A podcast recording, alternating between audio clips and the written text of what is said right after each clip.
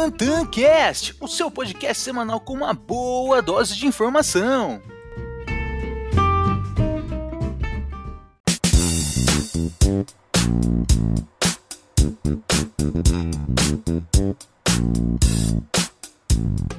Muito bom dia, boa tarde e, claro, boa noite! Está começando mais um episódio aqui do TantanCast. E no episódio de hoje nós batemos um papo com Luiz Miranda, um cara que inspira milhares de jovens de sucesso. E nós conversamos sobre qual é o papel do jovem na sociedade e como ele pode fazer parte da transformação aqui no nosso Brasil, beleza? Então se liga aí!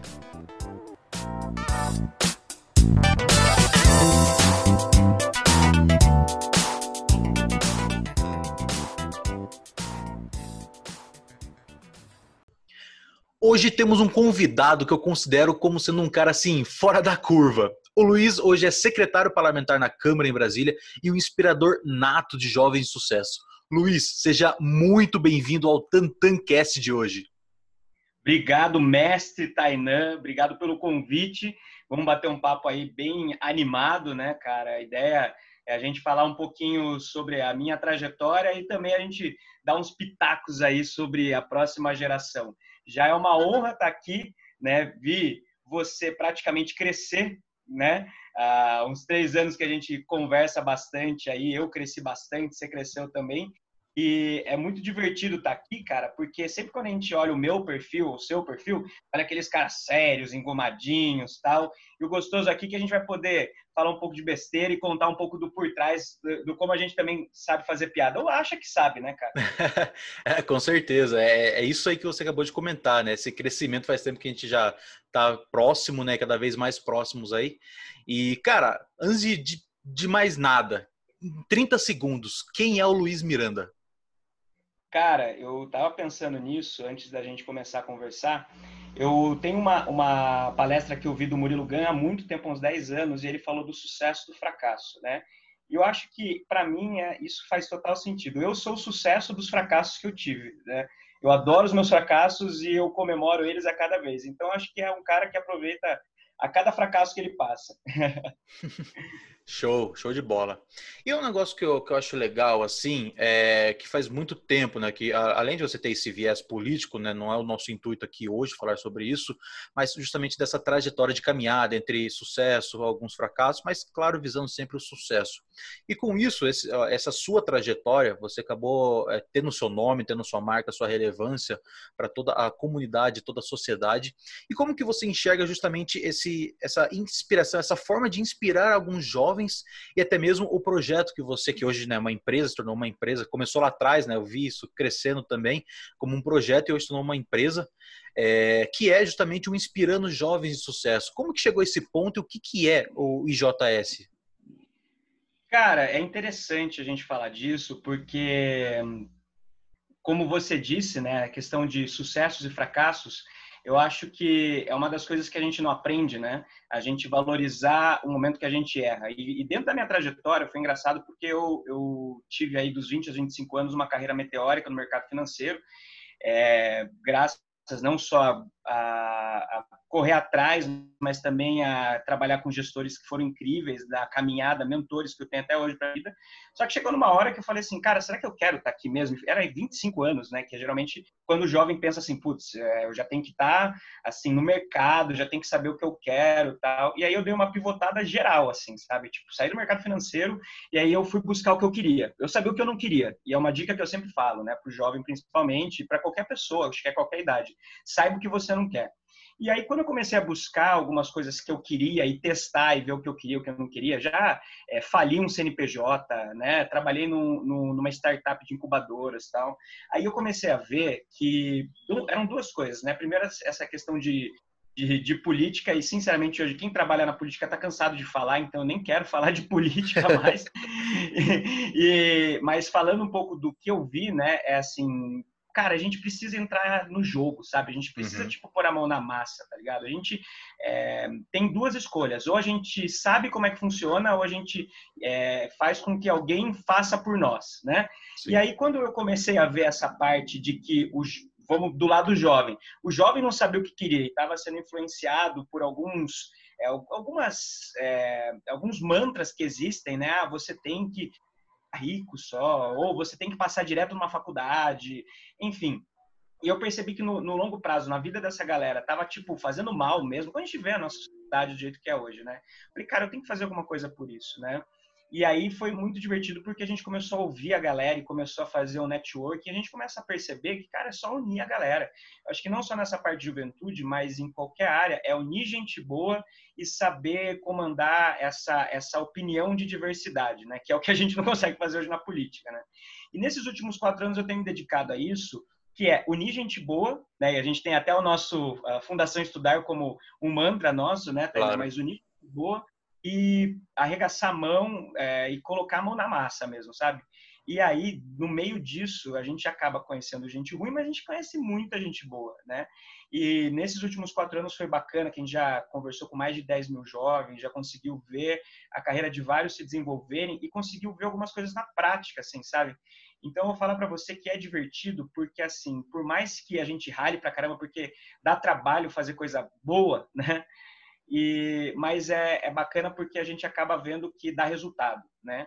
Mas falando de, de um pouco da, dos bastidores, cara, é engraçado porque você vê que, cara, o jovem é muito criativo. Assim, a gente tem uma criatividade, Tainá, você mesmo, né, aqui, cara, fazendo esses bate-papos. Uhum. E quando a gente despertar a criatividade dessa, dessa galera, assim, é, vai, assim, vai voar. O Brasil vai voar, cara. É impressionante. Esse, esse jovem que você menciona bastante, né, é, assim, para explicar um pouquinho para a galera aí que está nos ouvindo. Esse jovem é aquela, aquela pessoa que está, uh, ah, vamos dizer assim, no início da sua graduação, né, saindo ali dos seus 18 anos, 19, 17, saiu do ensino médio para entrar na, realmente na vida adulta, na, na, na universidade, né, na academia, ou é aquele jovem que já está no fim da, da, graduação ou já concluiu e está buscando justamente esse crescimento profissional. Quem que é esse jovem é, idealizado aí por você? Cara, acho legal essa pergunta porque eu acho que a gente tem duas reflexões aqui. A gente tem uma reflexão macro e uma reflexão micro.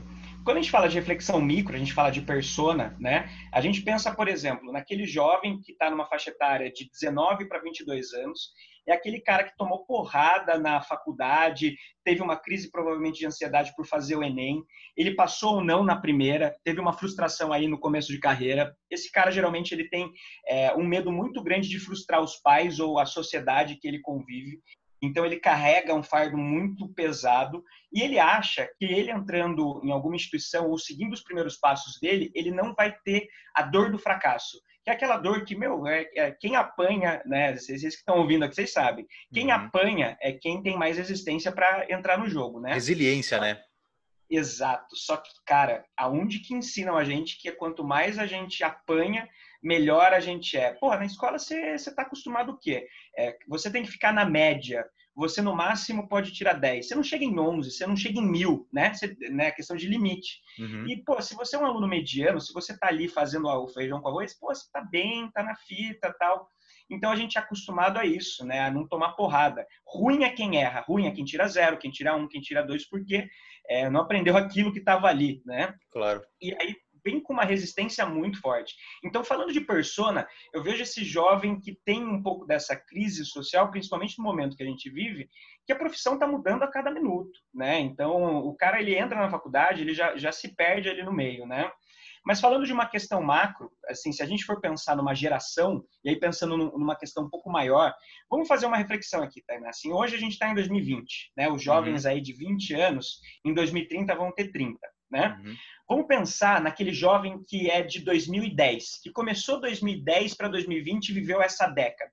Certo. Cara, olha, de 2010 para 2020, a gente teve é, duas crises, né? A gente teve um impeachment, a gente teve altos e baixos do mercado financeiro, uhum. é, a gente teve globalização, globalismo.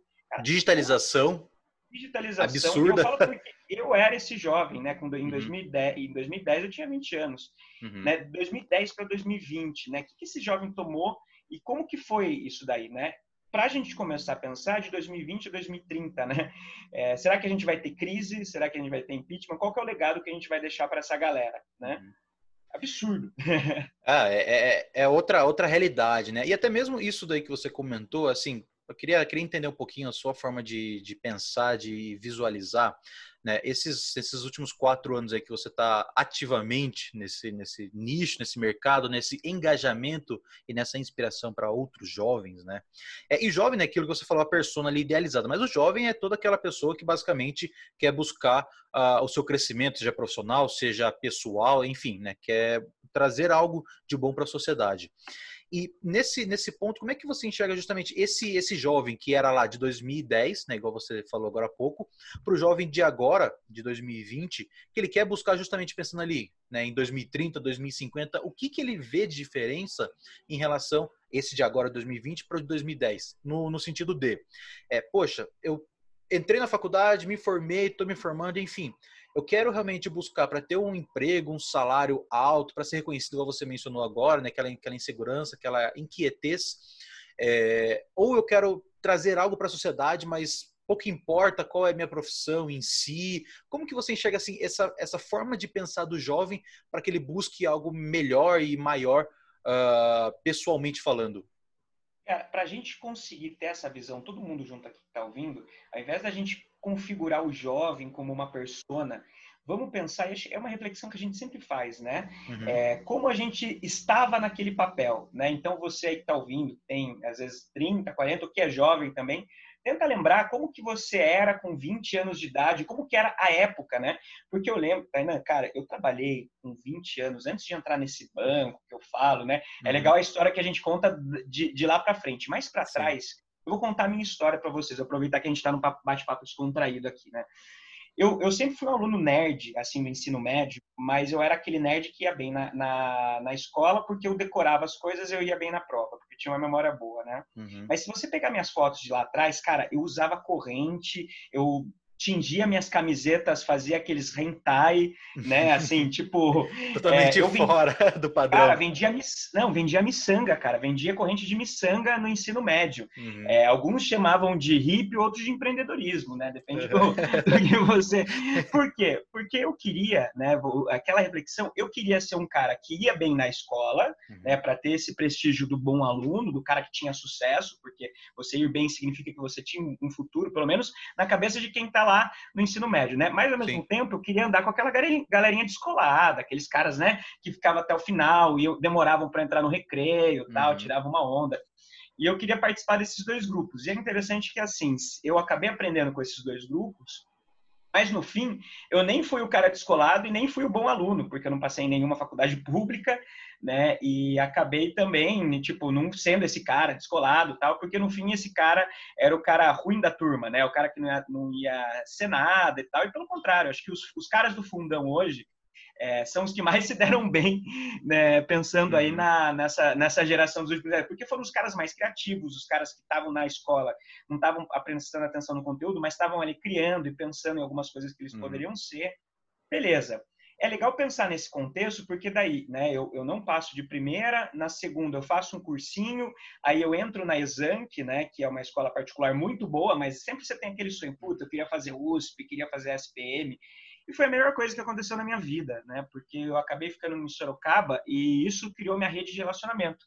Eu comecei a perceber o, o poder do networking, né?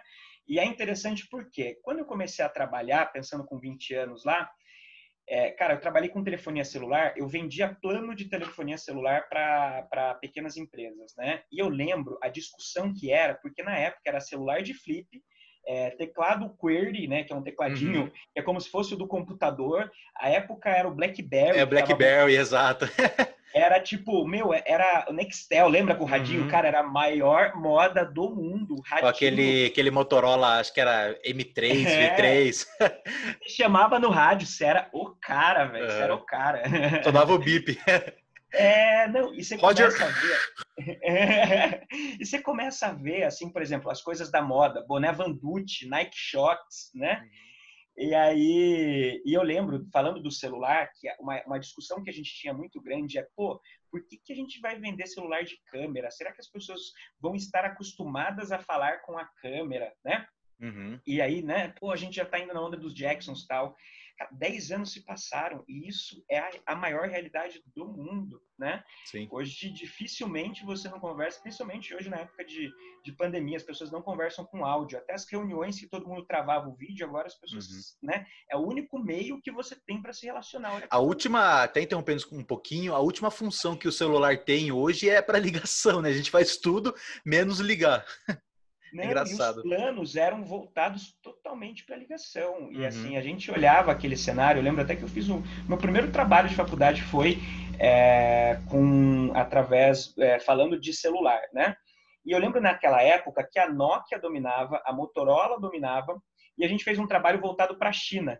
E eu lembro, cara, eu fiz uma pesquisa tão animal, porque eu fiz uma apresentação, até me orgulho disso, porque é bom deixar registrado aqui nos, depois Sim. de 10 anos, eu tinha razão, né? Uhum. Porque eu estava falando assim, ó, é, pessoal, o mercado de telefonia vai mudar, quem está vindo muito forte é a China, é, tem algumas empresas que talvez vocês não conheçam, que é Huawei, e que é, é Xiaomi e tal, uhum. não sei o uhum. quê.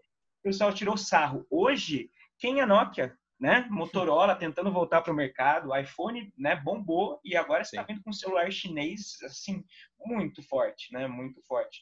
Mudou totalmente o mercado, né? Então, por exemplo, hoje a gente tem a predominância da, da Apple, né, e de algumas marcas chinesas. Quem que vai vir nos próximos 10 anos aí, né? Uma coisa interessante, a gente volta para o passado porque eu, eu gosto de discutir, mas falando de futuro uma coisa interessante a gente falando de tecnologia 5G. Uhum. Hoje, a melhor tecnologia 5G do mundo é da de uma empresa chinesa, se eu não me engano, a ZTE. Se eu não me engano, eu não sei se é ZTE ou Huawei, depois eu posso confirmar. Mas existe uma barreira muito forte para eles entrarem nos Estados Unidos, porque os Estados Unidos estão falando já de é, arquivos de dados americanos guardados em software chineses, né? Uhum. Então, assim, o que o futuro nos espera do 5G é uma coisa assim fora da realidade, porque vai ser a gente está falando de sua geladeira tá conectada com seu celular, você tem um óculos que se conecta, tal. Por que, que eu estou puxando isso? Porque isso são os próximos 10 anos.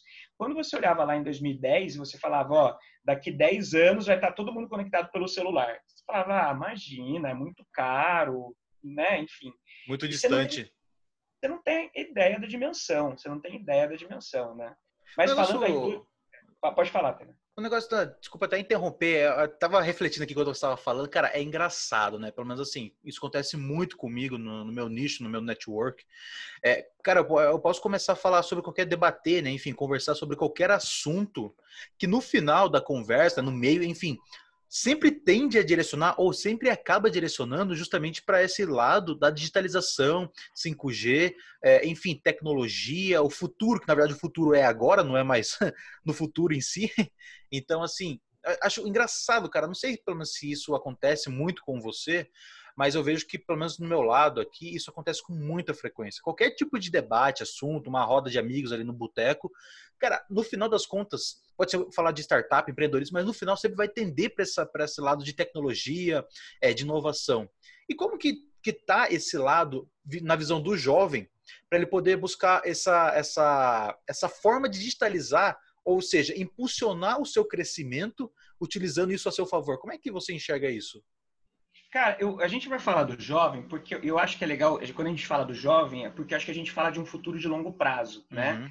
É, então a gente está falando aí de pessoas que vão comandar né, os centros de, de os postos né, é, de discussão e de debate nos próximos 10, 20 anos, né? Mas uhum. falando num geral, num geral, num geral mesmo, é, assim, eu acredito que o debate e discussão é, da digitalização, ele com certeza ele é muito forte, né? Mas eu acho que, que é uma coisa que eu aprendi com o nosso estimado é, professor e mentor é, Sandro Vidotto, né? Quando claro. você olha para o futuro, você tem que fazer essa ressalva do passado, porque a gente ainda vai muito numa moda do mainstream, né? Uhum. Que é o comportamento de massa. Vou dar um exemplo claro que a gente está aqui agora, que é o que a gente está falando hoje de novo normal. É, eu estava assistindo um vídeo de, de, de, piada, né? Ele falou assim, cara, quando é, sempre quando alguém começar um vídeo nesses tempos de pandemia, é, você pode ter certeza que vem alguma abobrinha ou alguma pesquisa científica muito importante, porque metade disso não é porque a gente não sabe ainda como vai ser, só que eu acho que a gente ainda é, joga muito para um lado muito extremo, sabe? A gente, uhum. a gente às vezes no lado não só da digitalização ou de algumas tendências que a gente vê por aí, a gente joga muito para o extremo, não pensando que o contraponto ele, ele, ele rebate. Né? Então, vou, vou dar o um exemplo próprio da digitalização. A gente acha muito que tudo vai estar digital e a gente não vê o lado humano das coisas, né? A gente olha muito para o futuro, a gente olha para os 10, 20, 30 anos, mas a gente não olha o comportamento dos últimos 10, 20 anos para ver como é que foi o comportamento passado para se adaptar. Eu falo isso porque, por exemplo, falando até do que a gente chama de, de novo normal, e não discordo, eu acho que tem algumas uhum. coisas que realmente vieram para ficar, como, por exemplo, o que a gente está fazendo aqui, é, de fazer os encontros, né? Eu uhum. tenho um podcast que eu amo também, que é o Xadrez Verbal, e os caras estão fazendo tudo bom. de casa, né? Tudo de casa, e, enfim, abriu as portas de algumas possibilidades, mas assim, falar que não vai ter relacionamento humano e tudo mais, assim, é, se você olhar, por exemplo, a pandemia que houve da de 1920, 30, depois as coisas voltaram, o uso de máscara e o retorno, né? Uhum. Eu acho que a gente, a gente desvaloriza muito quando a gente faz a discussão de futuro o que a gente viveu no, no, no, no passado. E é por isso que quando eu falo, putz, quem que eu era em 2010, né? Sim. Aquele jovem perdido, tal, é, que, que tinha essas, essas vontades, mas que tinha algumas habilidades que eu estava desenvolvendo ali naquele momento, né? E quando você retoma lá atrás, você pensa, putz, o futuro é incerto. Tá, o que, que eu tenho que me apoiar? Eu tenho que me apoiar no que eu sei. Né? E o que, que eu sei? E aí eu acho que é legal esse estudo de passado, porque é, habilidade é uma coisa que você não perde. O mundo ele pode estar tá digital, o mundo ele pode estar tá, é, físico. O cara que sabe se relacionar, ele sabe se relacionar em qualquer plataforma.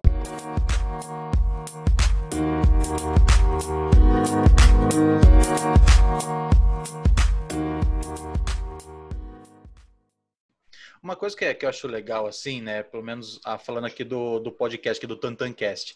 Ah, uma coisa que eu fiquei, eu fiquei surpreso, vou ser bem sincero para você, claro, quem nos ouve aqui são diversas faixas, faixas etárias, né? Mas o, o, público, principalmente a maior massa que tem aqui nos ouvindo hoje, é justamente dessa classe ali finalzinho de 18 anos para 20 anos, essa galera mais ou menos que está saindo do ensino médio, está entrando na faculdade, ou já é uma galera que tem ali seus 25 anos para cima, que justamente já terminou a faculdade e está na sua vida profissional efetivamente, né, vamos dizer assim. E, e, uma coisa que eu vejo bastante, que eu venho né, entrando cada vez mais nesse ambiente, é justamente desse nicho de pessoas que também são uma, um outro lado de ser jovem, né, do conceito de, de jovens, uh, que são essas pessoas que estão ali até os 30 anos, ou até mesmo até os 35 anos, que estão buscando empreender, né? Empreender, crescer, desenvolver, inovar no seu mercado, no seu nicho.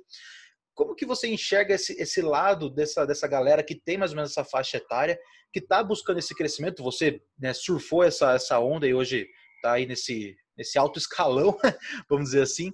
Como é que você enxerga esse lado para essa galera que está buscando um lado de, de, de se obter sucesso, né, antes ali de se aposentar com 50, 60 anos. Como é que você está vendo isso e o que, que você pode deixar de dica para essa galera? É, eu, eu acho que, assim, uma primeira ressalva que eu acho que é interessante a gente fazer, é interessante até por conta da nossa é, a nossa idade, né, a uhum. expectativa de vida ela ter aumentado, eu acho que a juventude também aumentou um pouquinho. Sim. Então, hoje eu tenho 31 anos, mas eu me, me sinto é, no dever não só de retribuir aquilo que eu tive de aprendizagem da juventude, mas eu me sinto ainda defendendo pautas jovens porque você acaba ainda estando inserido desse, dentro desse contexto. Eu acho que uhum. hoje é interessante que a gente tem discussões de pautas jovens com jovens até 39, 40 anos, né? É Sim. jovem, cara. Se você né, tá ali. Se você também quer deixar um legado para quem para quem passou para os jovens, principalmente 18, 19, 20. E uma coisa que eu sinto muito interessante, tá, é assim, a disponibilidade que as pessoas mais velhas estão tendo de querer ajudar essa geração, né? Então, muitos, muitos é, muitas pessoas de mais idade, né, mais de 40, até assim, até de 30 para cima, que querem é, contribuir sendo mentores. E eu acho que a primeira reflexão aqui é ter, tenha um mentor, tenha um mentor para sua vida e não tenha vergonha de pedir uma mentoria, né? Chega para aquele cara, tem gente que está esperando, sedento por dar mentoria. É interessante uhum. que depois, quando você vai ficando jovem há mais tempo, ou você vai ficando velho mesmo, é, você vai percebendo que, cara, os caras eles estão esperando que você procure eles. É só Sim. você ter o gesto de falar, eu preciso de você.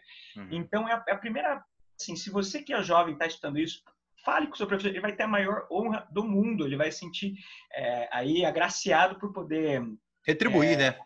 retribuir. Eu sinto muito essa, essa onda de retribuição das pessoas querendo estar próximo dessa próxima geração para poder retribuir meio que deixar um legado. Falar assim, ó, eu acho que até 2019 eu não deixei um legado muito bom, vamos tentar daqui 2020 para frente, né? Para a gente poder acertar esse, esse, esse passo aqui, né? Eu acho que a segunda questão é a gente entender cada vez mais que não existe uma linha de sucesso, né? O que é sucesso para um não é sucesso para outro. E quando você descobre isso, mais tempo ou menos tempo, é, você tem que tomar uma, uma, atitude. A gente fica olhando, né, por exemplo, é, pessoas que às vezes têm uma idade menor do que a nossa e que às vezes estão num patamar que a sociedade julga como tendo um sucesso maior, né? Então, tem pessoas que estudaram comigo que hoje são CEOs de grandes empresas, uhum. que têm um cargo muito mais elevado do que o meu, tendo dentro de um escopo de sociedade, né? Sim. Mas aí é aquela hora que você olha e se pergunta, fala, eu faria isso, né? Uhum. Eu, eu, eu, seria isso. Tem, reparafraseando também, Sandro Vidotto de novo, ele fala assim, cara, você tem que olhar para as oportunidades e falar assim, eu admiro isso, admiro. Eu acredito que eu posso. Eu faria, mesmo que, tipo, se eu né, desse muito duro, desculpa, me ferrasse bastante, né? Faria. Porque a gente olha é, por exemplo, sei lá, um cargo público, a gente olha, às vezes, uma representatividade, um CEO de uma startup, tal, a gente acha que é as mil maravilhas, mas assim, às vezes a gente não está preparado, a gente não está disposto para tomar aquela porrada. Então, a primeira dica, a segunda dica também é, você acha que você pode? Vai lá testar, né? Eu testei ser empresário, é, no sentido de ter um comércio, não é para mim, por mais que eu adore a área, é, essa área, mas a minha área é serviço, descobri, então, o que, que eu sei uhum. O mercado financeiro, por mais que eu ame e sou apaixonado, não é para mim também, né? Então é uma coisa que é, eu prefiro que alguém cuide para mim, alguma coisa nesse sentido. É, educação é para mim, né? Estou atuando na educação, por isso que tenho o Inspirando Jovens. Estou recentemente agora no novo projeto desenvolver liderança no setor de energia, né? É, política pública, essa parte de colocar a mão na sociedade é para mim, é para mim. No momento que não for mais para mim, eu saio e vou para outra, né? Eu Sim. tenho um amigo que é o Isaac, que eu acho que é a maior figura que eu, que eu tenho de jovem que busca a sua satisfação pessoal. Ele era um cara que fazia uma universidade federal no Espírito Santo, ele fazia tecnologia da informação e ia ser o primeiro cara que é, o primeiro primeira pessoa da família dele que ia ter um diploma né? Ele trabalhava num órgão público e aí ele conheceu Inspirando, conheceu o Renê, né? Que você também conheceu. É, eu conheço, que... conheço a galera. Assim, não tive contato, mas sei quem são os caras fora da é, curva também. É, e aí o René apresentou tipo marketing multinível, que é essa parte de vendas que uhum. todo mundo às vezes debocha. O Isaac abraçou em três meses. Ele foi um dos melhores, ganhou uma passagem para o Chile, viu o potencial que ele tinha em persuasão e vendas largou a faculdade, é, largou o trabalho, foi para o leste europeu fazer trabalho, viver de renda uhum. fixa, uhum. começar a vender conteúdo, trabalhou em Londres é, para poder se manter, porque ele queria trabalhar lá, voltou, foi nômade digital, Daí ele trabalhou também no mercado financeiro. Agora ele sabe o que ele está fazendo. Ele está em Portugal e está produzindo música porque ele viu que agora a partir da música ele ele inspira mais as pessoas. Ele quer viver de música. Ele tem 24 anos. Cara, quantas e ganhou uma grana. É, quantas coisas. Não, e perdeu uma grana também. Ele falou, cara, minha, meu maior ensinamento foi a última vez que eu fali agora. Né? Porque no fim, Tainan, você percebe que dinheiro é fluxo, dinheiro não é só patrimônio. É né? cíclico, né, você... né, cara? Isso. Você tem que construir, tem, você tem, né? Principalmente quando você tem, você gosta de ter margem de segurança, né? Uhum. A minha margem de segurança é praticamente zero. Eu coloco a win quase sempre, né? Mas eu, eu acredito que pessoas se sentem confortáveis quando tem uma margem de segurança. Mas quando é você perfil. sabe que você o que você pode arriscar, você tem que arriscar, né? Porque eu estava conversando ontem com uma CEO de uma empresa de, de petróleo, numa mentoria que a gente estava fazendo, ela uhum. falou assim: ah, quando eu fracassei é quando foram os momentos que eu tirei a minha maior aprendizagem.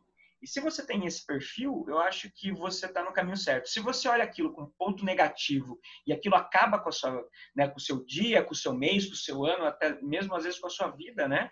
Aquilo acaba sendo uma cicatriz que vai levar e amargurar você para da sua vida, né? Então, acho que é basicamente isso que a gente prega é, na nossa filosofia de vida. Acho que falei muito. que nada, cara. E também, só para a gente comentar um pouquinho aqui, uh, em relação desse novo projeto que você começou, né, idealizou aqui na cidade de, de Sorocaba. É, comenta um pouquinho o que, que, o que, que é o projeto Sorocaba, né? o que, que vocês estão buscando trazer de melhorias ou de engajar as pessoas aqui na cidade e na região também com o projeto Sorocaba. Kainan, cara, é, é, interessante, assim, eu acabo, assim, me pegando, né, eu até prometi para mim mesmo que esse ano eu não ia criar nenhum projeto, estou conseguindo cumprir. A minha, estou há 160 dias, para brincadeira, sem criar um projeto, né, e, porque é, a gente acaba ouvindo a dor das pessoas e aí a gente acaba vendo que tem coisas que fazem sentido, né? Então, quando a gente criou o Inspirando, a gente viu que fazia sentido a gente criar uma conexão de jovens do Brasil inteiro que não teriam oportunidade de se conectar para que trocassem conhecimento, que um cara do Acre pudesse conversar com um cara do Rio Grande do Sul e eles pudessem compartilhar. Mas aí até seguindo é, a filosofia da Fundação Estudar, né? Agir local e pensar global, eu, a gente de que a gente tem de jovens em Sorocaba, a gente começou a perceber que, cara, você tem que fazer alguma coisa pela sua cidade, onde você mora, onde você vive, né? Existe um mantra que fala que, assim, a primeira coisa que existe mais respeito de instituição é a família. Uhum. O segundo é a escola e o terceiro é a sua cidade, é onde você mora. E a gente começou a perceber que a gente tinha que fazer alguma coisa pela cidade que a gente mora. E aí a gente começou a, a juntar, fazer bate-papo, unir pessoas, né? Como a gente sempre gosta de fazer, conversar. Diversos nichos, né? Diversas áreas. Ah, de tudo. A gente trazia gente para falar desde empreendedorismo startup até relações governamentais, uhum. como você estudar fora, como você investir no mercado financeiro, e aí uhum. foi. E dentro desse grupo, então é um grupo que a gente fala que a gente faz autoconhecimento gratuito, né? Então a gente traz pessoas para poderem compartilhar conhecimento. A gente percebeu também, não só na, na época de pandemia, mas antes, a, a, o, o, como é importante a gente se envolver em causas sociais. Não só para a gente, sei lá, fazer uma arrecadação. Eu não estou falando de arrecadação pra, uhum. do alimento, não. Eu estou falando de você ir lá é, na ponta e ver a realidade, é, o real, né, da sociedade Sim. que você vive. É, quando você vai, é, não fazendo aí, eu acho que existem alguns pontos, né, mas eu vou falar alguns pontos da Aparecidinha, não todos, uhum. alguns pontos do Habiteto, alguns pontos, né, é, da Vila Barão, você começa a perceber que a, e está ali do seu lado, né? É, e você não percebe, porque a gente começa a perceber que existem os invisíveis sociais.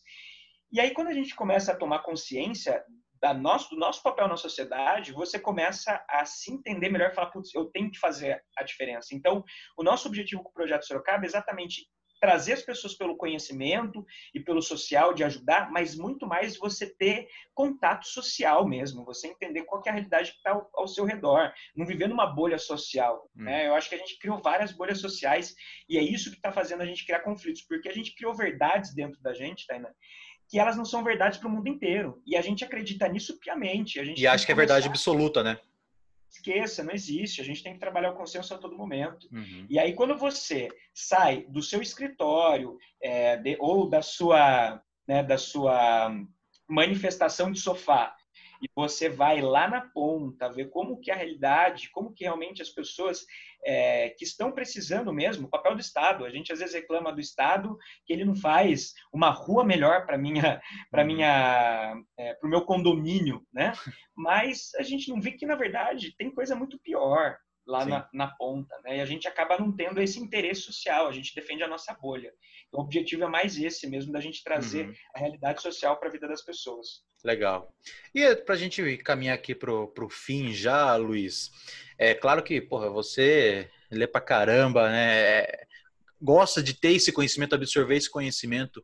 Assim, para a galera que está nos ouvindo, tem algum livro que te marcou ou que você esteja lendo agora que você fala, puta, isso fez sentido para mim, sabe? É um livro que você gostaria de indicar aí para a galera. Ai, tá, né? Um só, um só, vai, um só. Não, imagina, cara. Não, não como, como o papo é descontraído, né? Então eu vou, a gente, eu vou contar uma, uma história boa aqui para vocês, uhum. aproveitando esse tempinho final aqui. Eu vou indicar um livro bom mas eu indico que esse livro ele, você não leve ele para o Egito, tá? Chama How Democracies Die, como as democracias morrem. ah, é sentença, Cara, né? É sentença. Que dor de cabeça, né? Então, eu, eu gosto de, eu, eu vou ser sincero, eu gosto de ler, mas eu não leio muito, porque eu gosto de revisitar e ler bastante, assim, algumas coisas que fazem sentido para mim naquele momento. Então, uhum. eu li José Pacheco ah, na área da educação, é, li também é, Dinheiro, Eleições e Poder, tá aqui até aqui do lado, que faz um cruzamento legal, mas como eu fui para o Egito e eu queria desenvolver essa área do inglês, né? Porque eu praticamente não falava. A gente tem que ir para fora para a gente poder pôr, pôr para testar, né? Uhum. Aí estava eu no aeroporto e falei, putz, quero comprar um livro em inglês para eu poder ler no meio da viagem, para até também poder ter um pouco mais de vocabulário. E tinham me falado já desse livro, Como as Democracias Morrem, uma professora que eu tenho aqui no, na, na, no Congresso Nacional. Uhum. E eu comprei em inglês, All Democracies Die, no aeroporto de Guarulhos, né?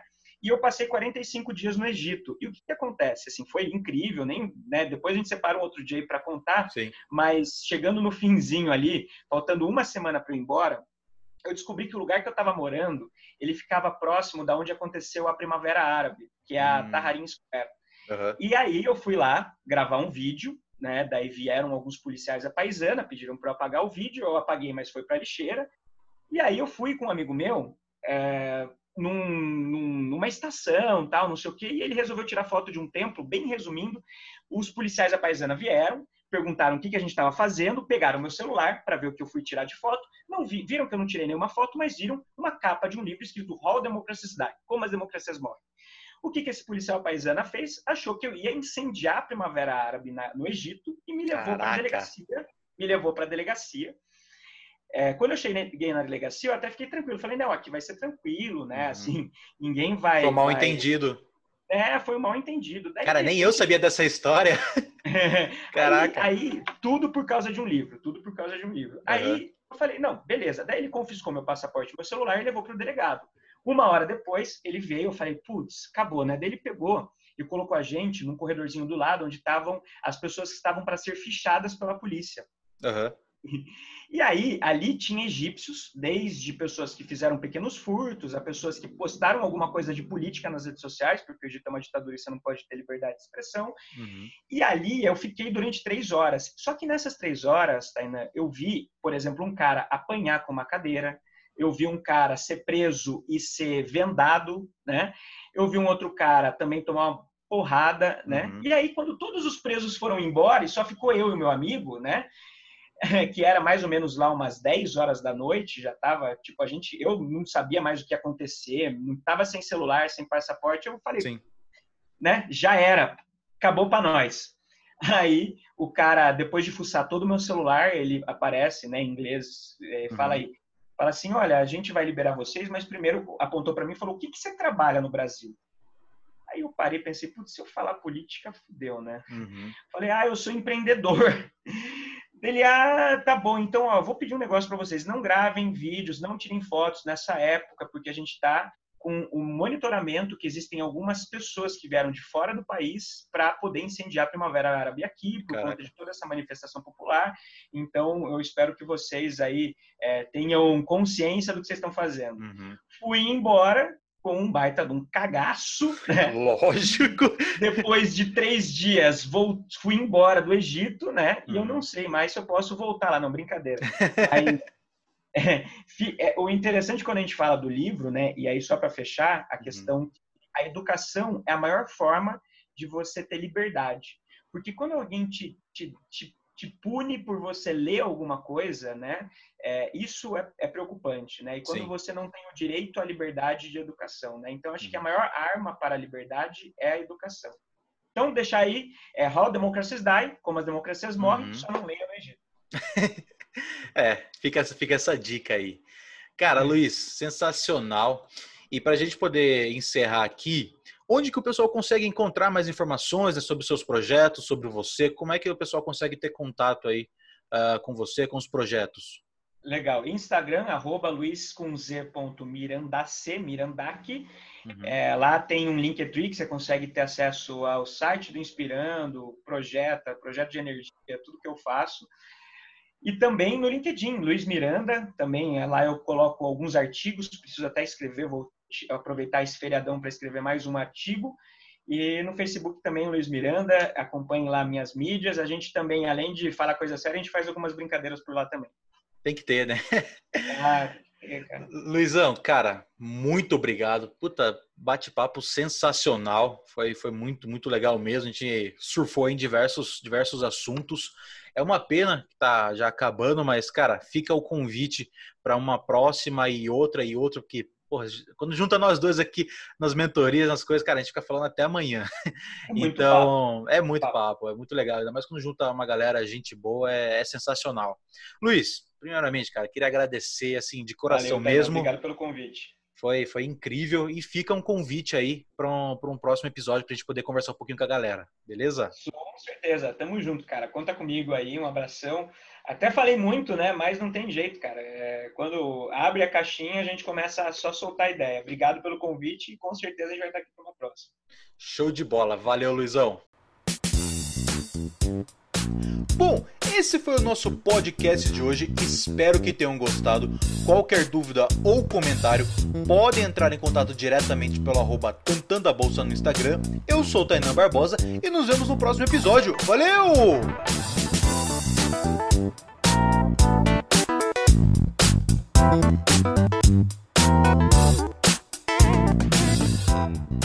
you.